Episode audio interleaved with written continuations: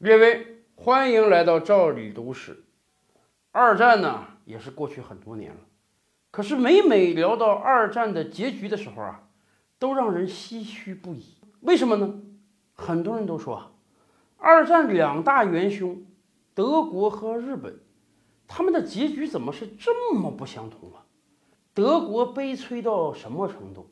整个国家几乎被肢解了，周边几乎每个国家。都或多或少的从德国得到了一些土地，连什么捷克斯洛伐克这样的小国都能拿走一块，而德国本身呢又被划成了四个占领区，苏联、法国、英国、美国各占一块，连首都柏林都被划成了四块。后来嘛，又以这四块为基础，整个德国被一分为二，划成了东德和西德，连首都柏林都被划成了东柏林和西柏林。而日本，日本也是元凶之一啊！日本的结局却比德国好得多得多。日本啊，只是把他当年进行殖民统治、侵略战争得到的那些中国的土地啊、朝鲜半岛啊、台湾岛啊给吐了出来，还了回去。日本领土几乎没有任何的减少，哎，怎么会这样呢？怎么这么不公道啊？可是大家知道吗？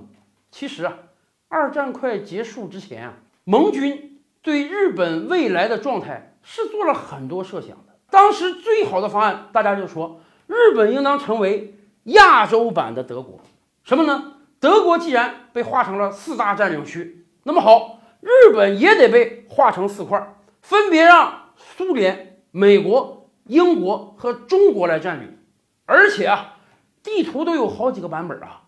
基本上的主流意见是，日本东北啊，北海道啊，离这个苏联近点，让苏联占领；中段连着首都那块比较大，让这个美国占领。接下来分别让中国和英国占领，而且日本首都的东京也得被分成四块，让这四个国家共同占领。要把日本彻底的肢解掉，才能把他军国主义的思潮狠狠的给摁死。可是啊，形势比人强，后来的历史演进发生了非常大的变化，以至于日本只让美国一个国家给牢牢占领了。到底为什么会成这样的差头呢？明明盟军内部都讲好了要把日本四分五裂的呀，怎么就让日本全部被美国占领了呢？这还真跟当年的形势有关。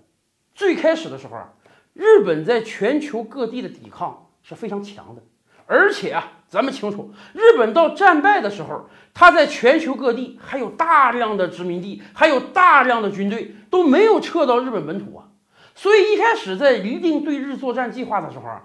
美军是心有余悸的，美军感觉啊，日本这个战斗力还是很强的，就在几个海岛上，日本都能死十几万人啊！这要真打到日本本土，美国得死多少人啊？而且美军就考虑啊，当年攻占柏林的时候，苏军死了三十万人才把柏林给攻占下来，所以美军想，最好攻占日本这个事儿啊，也让苏军去干。你想，当时大半个中国是被日本占领的，有大量的日军。整个东南亚也好，太平洋上的多个岛屿也好，也有很多日军啊。这些人最好让苏联去打，让苏联消耗他的有生力量去打。那么自然人家出兵了，你就得给人点实惠呀。所以美军制定的计划是：哎，我们让苏联去打，然后呢，让苏联也占领日本。可是没关系啊，当时的中国和当时的英国那跟美国是更紧密的盟友啊。所以在占领日本上，跟占领德国一样，还是三比一。只不过呀，苏联其实也不傻呀。苏联刚刚打完对德的战争，伤亡上千万啊。一方面军队需要休整，另一方面苏联也感觉到日本是个硬骨头。何况苏联的海军能力也不是那么强，所以苏联在对日战争上一直是犹豫不决的。这样一个犹豫不决，又给了美国机会。后来美国发现，哦，原来我凭两颗原子弹就可以把日本吓破胆，就可以逼得日本投降。那么自然，美军就推翻了原来的计划。反正你苏联的海军不够强，根本没法攻到日本本土来。那么就由美军占领全日本好了。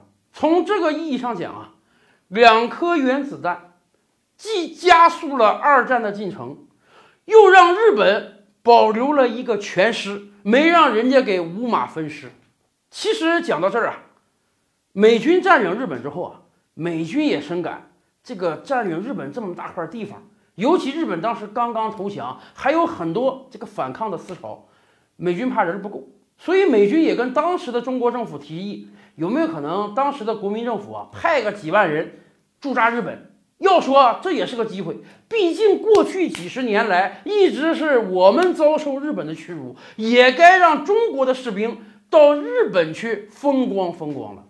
可是由于众所周知的原因，咱们也清楚，当时国民政府是要忙于打内战的。是要把他所有的兵力尽快的填充到全中国其他地方去的，因为他龟缩在大西南太长时间了。所以啊，当时国民政府的话事人对于派兵占领日本是兴趣缺缺。当然了，这也让所有中国士兵丧失了一个饮马东京湾的机会。